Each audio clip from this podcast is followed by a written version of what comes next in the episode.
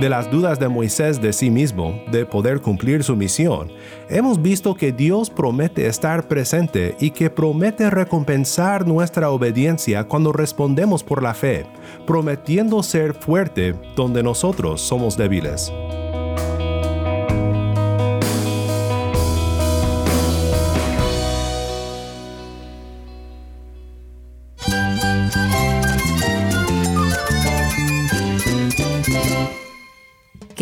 Cristo es todo para mí. Mi Salvador, mi amigo, mi guía. Cristo es mi verdad. Es nuestra guía, nuestro faro. Cristo es el Señor y Salvador. Nuestro protector, nuestro amparo, nuestra fortaleza. Es Jesús, el único que te lleva a Dios, el único camino, la verdad y la vida. No hay más ningún camino, es Jesús.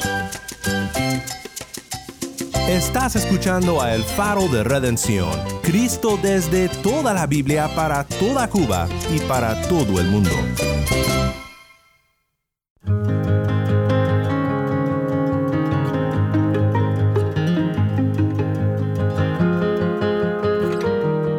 Mi nombre es Daniel Warren, gracias por acompañarme aquí en El Faro. Hoy damos continuación a nuestra serie en el libro de Éxodo, una serie titulada El Evangelio según Éxodo. En nuestro estudio de hoy pensamos en lo que aprendemos del mensaje que Dios le da a Moisés para el rey de Egipto.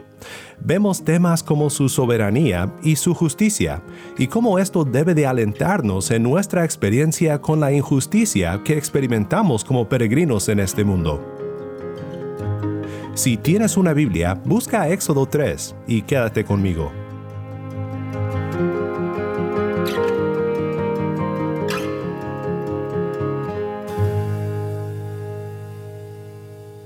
Antes de comenzar, te quiero recordar que tenemos ahora un número de WhatsApp. Para suscribirte a nuestro canal de distribución de contenido o para enviar un mensaje al equipo del Faro, puedes escribirnos al número 1786-373-4880. Cuando nos mandes un mensaje, indícanos desde dónde nos escuchas y si nos permites compartir tu mensaje aquí en el Faro. Nuevamente nuestro número es 1-786-373-4880. El faro de redención comienza con Dependiente de tu amor, canta Libres en Cristo.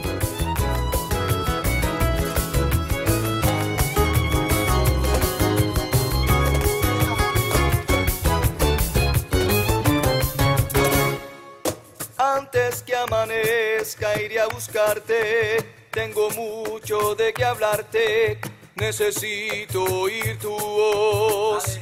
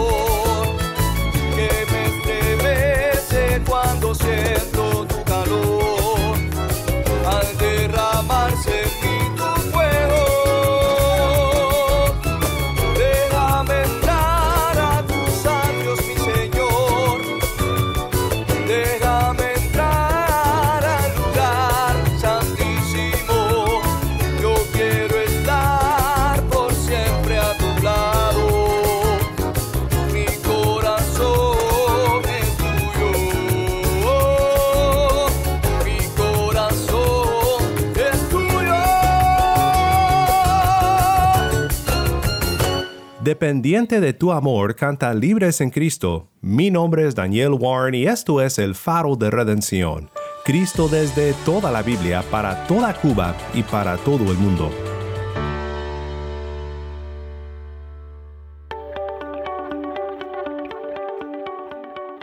Como te dije cuando comenzamos la semana, una lectura detenida de la palabra nos abre vistas espectaculares del Evangelio. Nos hace descubrir ricas joyas evangélicas.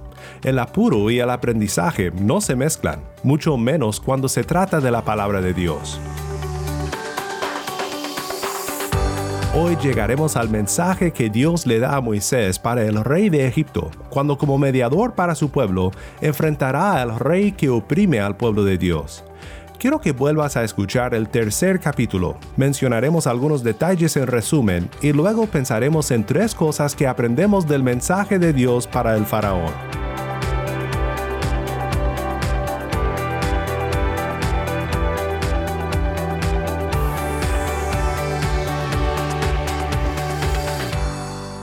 Esto es Éxodo capítulo 3. Moisés apacentaba el rebaño de Jetro su suegro, sacerdote de Madián. Condujo el rebaño hacia el lado occidental del desierto y llegó a Oreb, el monte de Dios. Y el ángel del Señor se le apareció en una llama de fuego, en medio de una zarza. Al fijarse Moisés, vio que la zarza ardía en fuego, pero la zarza no se consumía. Entonces Moisés dijo, Me acercaré ahora para ver esta maravilla, ¿por qué la zarza no se quema? Cuando el Señor vio que Moisés se acercaba para mirar, Dios lo llamó de en medio de la zarza y dijo, Moisés, Moisés, y él respondió, Aquí estoy.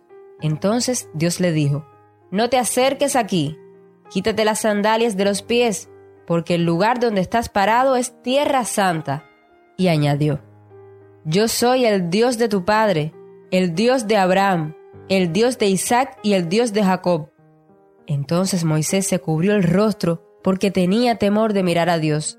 Y el Señor dijo, Ciertamente he visto la aflicción de mi pueblo que está en Egipto, y he escuchado su clamor a causa de sus capataces, pues estoy consciente de sus sufrimientos.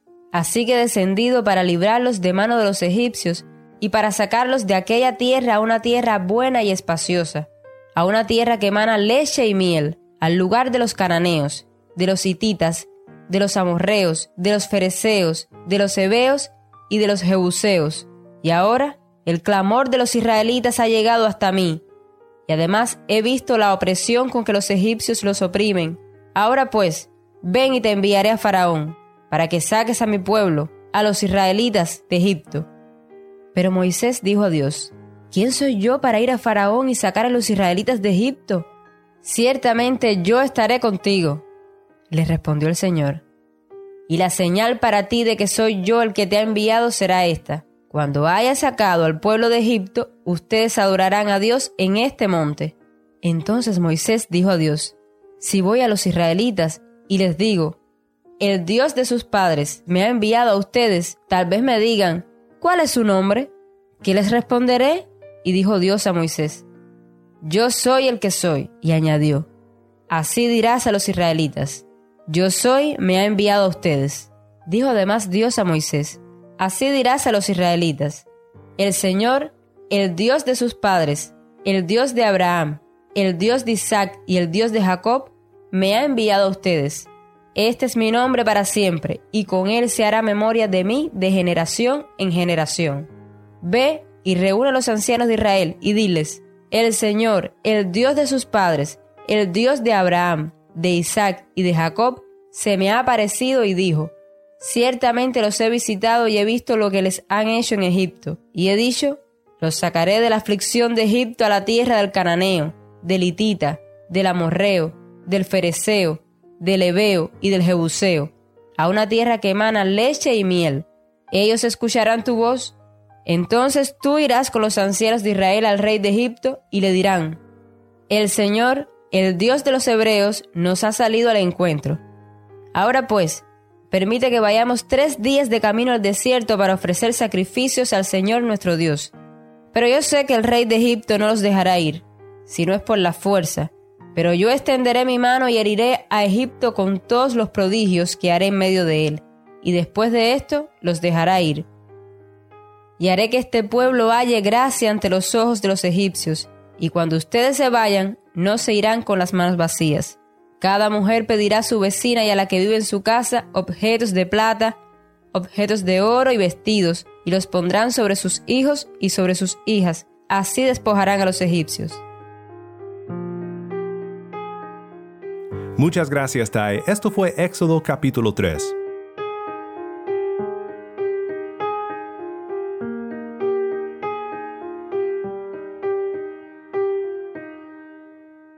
Hemos visto gloriosas verdades evangélicas en este maravilloso capítulo. Hemos visto cómo un paciente pastor aprendió a servir a Dios en la oscuridad y a esperar su llamado para cumplir su propósito. También vimos que Dios el Hijo siempre ha estado presente con su pueblo y activo en nombre de ellos para su bien, consciente de sus sufrimientos y fuerte para salvar a su pueblo, hablando desde en medio del fuego como un ejemplo de su presencia en los momentos más difíciles que enfrentamos. Su santidad nos impresiona, sobre todo cómo su fidelidad forma parte de esta misma santidad, una realidad que nos hace acercarnos a Dios y a su trono de gracia con confianza de las dudas de Moisés de sí mismo, de poder cumplir su misión, hemos visto que Dios promete estar presente y que promete recompensar nuestra obediencia cuando respondemos por la fe, prometiendo ser fuerte donde nosotros somos débiles. En esta sección donde hemos estado pensando en los mensajes que Dios le dio a Moisés, ayer su mensaje para los ancianos y hoy para el rey de Egipto, hemos visto importantes verdades acerca de Dios también. Ayer vimos que podemos confiar en Dios porque Él es el mismo ayer, hoy y siempre. Ha estado con nosotros, está con nosotros y hará grandes cosas en el futuro. Cristo es digno de nuestra confianza, porque es el mismo ayer, hoy y por los siglos. Hoy nuestro enfoque cambia un poco quiero pensar contigo sobre lo que aprendemos acerca de la soberanía de Dios por sobre el corazón humano y cómo la justicia de Dios debe de alentarnos en nuestro peregrinaje en este mundo, muchas veces sufriendo a manos de estos reyes. Después de que Moisés hablara con los ancianos, debía ir con ellos al faraón para declarar el mensaje de Dios para él. Dios le dice a Moisés que los ancianos escucharán su voz y que juntos irán al rey. Muchos han observado acertadamente que el hecho de que Moisés fuera a los ancianos del pueblo y que emprendiera su misión en compañía de los ancianos indica que desde el principio el pueblo de Dios no ha sido dirigido por hombres solos, sino por una pluralidad de ancianos, juntos llevando a cabo la misión de Dios y guiando a su pueblo bajo su liderazgo. También podemos ver en esto otra muestra de la gracia de Dios para Moisés y para ti, pastor que me escuchas. No estás solo en tu llamado. Dios nos llama a trabajar en equipo y bendice el conjunto de esfuerzos que busca seguir su voluntad como equipo bajo su autoridad. El mensaje que Dios les da tiene una función diplomática. Dios les da una manera de usar medios comunes para sus fines soberanos. No demandan al rey completa libertad, por lo menos no inicialmente. Permite que vayamos, dicen, tres días de camino al desierto para ofrecer sacrificios al Señor nuestro Dios.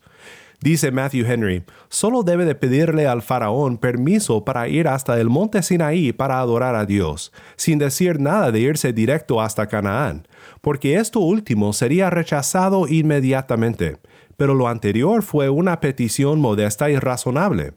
Que les negara esto sería totalmente sin excusa y les justificaría abandonar su reino totalmente. Si no les daría permiso para ir y sacrificar en Sinaí, justamente irían sin permiso para habitar en Canaán. Pues de esto aprendemos algo sobre cómo Dios obra en el corazón humano. El llamado de Dios al faraón es razonable y le da la oportunidad de arrepentirse cuando el faraón se rehusó a liberar a los israelitas y entonces sufrió las consecuencias, no tenía a nadie a quien culpar sino a sí mismo. Henry comenta, los llamados y los mandamientos que Dios envía a los pecadores son tan altamente razonables en sí mismos y les son entregados de una manera tan gentil y convencedora que las bocas de los desobedientes deben ser cerradas por siempre pues podemos llamar esta primera verdad que aprendemos la responsabilidad del hombre. Pero hay otro lado de la moneda, y es la soberanía de Dios. Dice el versículo 19, Pero yo sé que el rey de Egipto no los dejará ir, si no es por la fuerza. Dios sabía cuál sería el resultado de la petición, no solo por ser Dios omnisciente, sino por ser el soberano Dios que abre y cierra los corazones de los hombres. Esta es una verdad demasiado difícil como para desarrollarse en un solo mensaje, pero basta con decir que todos los pecadores tienen corazones endurecidos, y Dios en su soberanía abre los ojos de quienes salvará. Es así que Dios puede decir en Éxodo 7.3 y en Éxodo 14.4 que Él endurecerá el corazón del faraón. Romanos 9, 14 al 18 nos ayuda a entender por qué el hecho de que Dios hable de esta manera no es injusto, sino fiel a su carácter. Pablo dice en Romanos 9, ¿qué diremos entonces? ¿Que hay injusticia en Dios? De ningún modo. Porque él dice a Moisés, tendré misericordia del que yo tenga misericordia, y tendré compasión del que yo tenga compasión. Así que no depende del que quiere ni del que corre, sino de Dios que tiene misericordia. Porque la escritura dice a Faraón, para esto mismo te he levantado, para demostrar mi poder en ti, y para que mi nombre sea proclamado por toda la tierra. Así que Dios tiene misericordia del que quiere y al que quiere endurece. No podemos quejarnos de la elección de Dios como si fuera una injusticia. Por la responsabilidad humana y su condición bajo la condenación por su pecado, Dios sería completamente justo si no rescatara a ninguno. Pero Dios en su gran misericordia abre los corazones de algunos para que por la fe reciban la obra de Cristo para redimirlos. Bien, a continuación, después de darle este mensaje a Moisés que debe de proclamar al rey de Egipto, Dios habla de cómo librará al pueblo.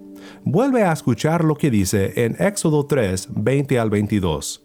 Pero yo extenderé mi mano y heriré a Egipto con todos los prodigios que haré en medio de él, y después de esto los dejará ir. Y haré que este pueblo halle gracia ante los ojos de los egipcios, y cuando ustedes se vayan, no se irán con las manos vacías. Cada mujer pedirá a su vecina y a la que vive en su casa objetos de plata, objetos de oro y vestidos, y los pondrán sobre sus hijos y sobre sus hijas. Así despojarán a los egipcios. Vemos en esto último una gran verdad que nos conforta cuando sufrimos a manos de los gobernantes injustos de este mundo. Dios es un Dios de justicia, y todos darán cuentas algún día. En la experiencia de los hebreos vieron la justicia de Dios obrar en sus vidas en el presente, cuando recibieron la justa compensación que debían de recibir de quienes les oprimían. Dice el erudito comentarista Humberto Casuto, los esclavos hebreos quienes salieron de Egipto ya habían servido a sus amos por los años que la providencia había predeterminado, y consecuentemente tenían el derecho de ser liberados y al liberarse también tenían el derecho de recibir la compensación que les era debida. Esto se requería por ley, es decir, la justicia absoluta lo demandaba. Y aunque ninguna corte terrenal podía obligar al rey de Egipto y sus siervos a cumplir su obligación, la corte celestial se encargó de llevar a cabo los requisitos de la ley y la justicia, y dirigió el curso de los acontecimientos hacia este fin.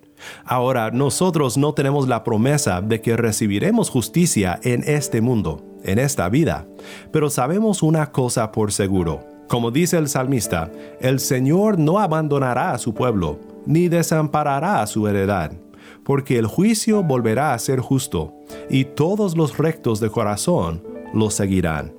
Citando Isaías 61, Jesús declara en Lucas 4, 18 al 19, El Espíritu del Señor está sobre mí, porque me ha ungido para anunciar el Evangelio a los pobres, me ha enviado para proclamar libertad a los cautivos y la recuperación de la vista a los ciegos, para poner en libertad a los oprimidos, para proclamar el año favorable del Señor.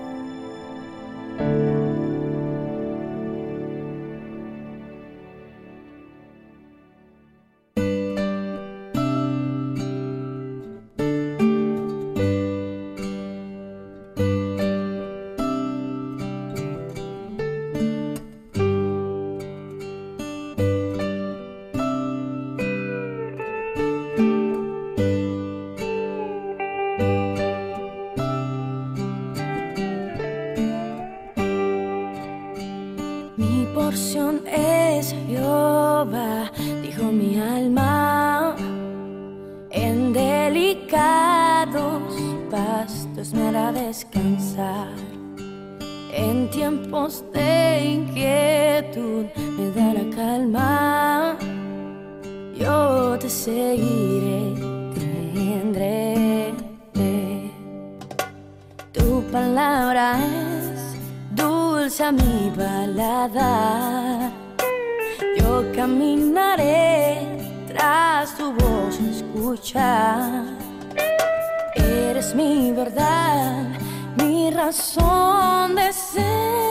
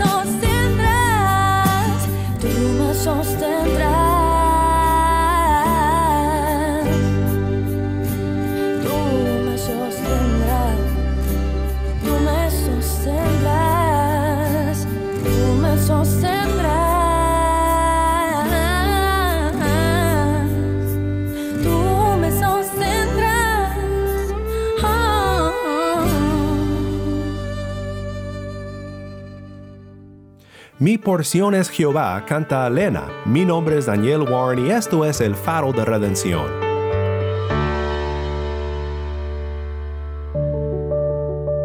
Oremos juntos para terminar. Padre Celestial, te agradecemos por lo que hemos visto en tu palabra en Éxodo 3 y por lo que seguiremos viendo en este maravilloso libro. Ayúdanos a siempre confiar en ti y en tu justicia, sabiendo que tú tienes todo el control, que tú eres soberano por sobre todos los gobernantes del mundo y por sobre cada corazón humano. Pedimos que vengas en justicia para vindicar a tu iglesia en su debido tiempo. Pero más que eso, pedimos por arrepentimiento y fe en aquellos que se oponen a tu pueblo. Sabemos que tú eres fuerte no solo para salvar a tu pueblo oprimido, sino también para salvar a los saulos que nos persiguen. Que se haga tu perfecta voluntad. En el nombre de Cristo nuestro Redentor oramos. Amén.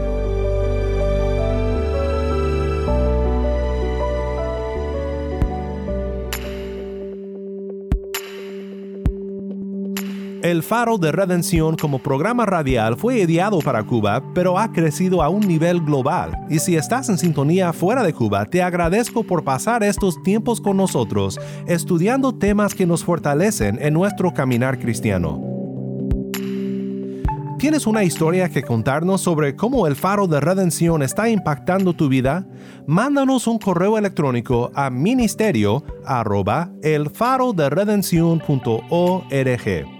También nos ha encantado oír de oyentes por medio de WhatsApp y los mensajes de Hemos voz. escuchado ya la dirección del, del faro de redención y entonces yo copié el número WhatsApp. Deseamos muchas bendiciones para ustedes, que el Señor los siga bendiciendo, que muchas almas se sigan salvando por la palabra del Señor. Dios les bendiga mucho. Sigan así. Cuéntanos tu historia de conversión o de tu experiencia con el faro. Nuestro número de WhatsApp es 1-786-373-4880. Una vez más, nuestro número de WhatsApp 1-786-373-4880.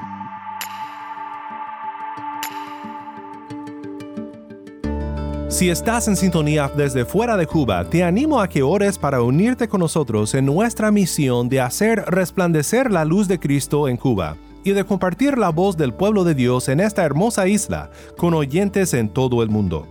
Para hacer tu donativo a este ministerio apoyado por personas como tú que aman a Cuba y que aman a Cristo, visita nuestra página web elfaroderedencion.org diagonal donar nuevamente nuestra página web elfaroderedencion.org diagonal donar. Y no olvides que también nos puedes seguir en las redes sociales en Facebook, Instagram y Twitter. Solo busca el Faro de Redención. Allí encontrarás más contenido durante la semana para animarte en tu fe y para mantenerte informado sobre el ministerio de El Faro. Para más información sobre este ministerio y sobre cómo tú puedes formar parte de nuestra misión, visita nuestra página web elfaroderedencion.org. Gracias por tu sintonía y que Dios te bendiga con su gracia.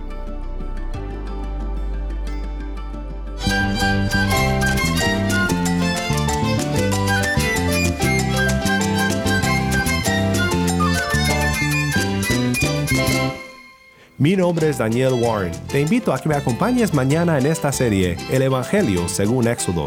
La luz de Cristo desde toda la Biblia para toda Cuba y para todo el mundo, aquí en el Faro de Redención.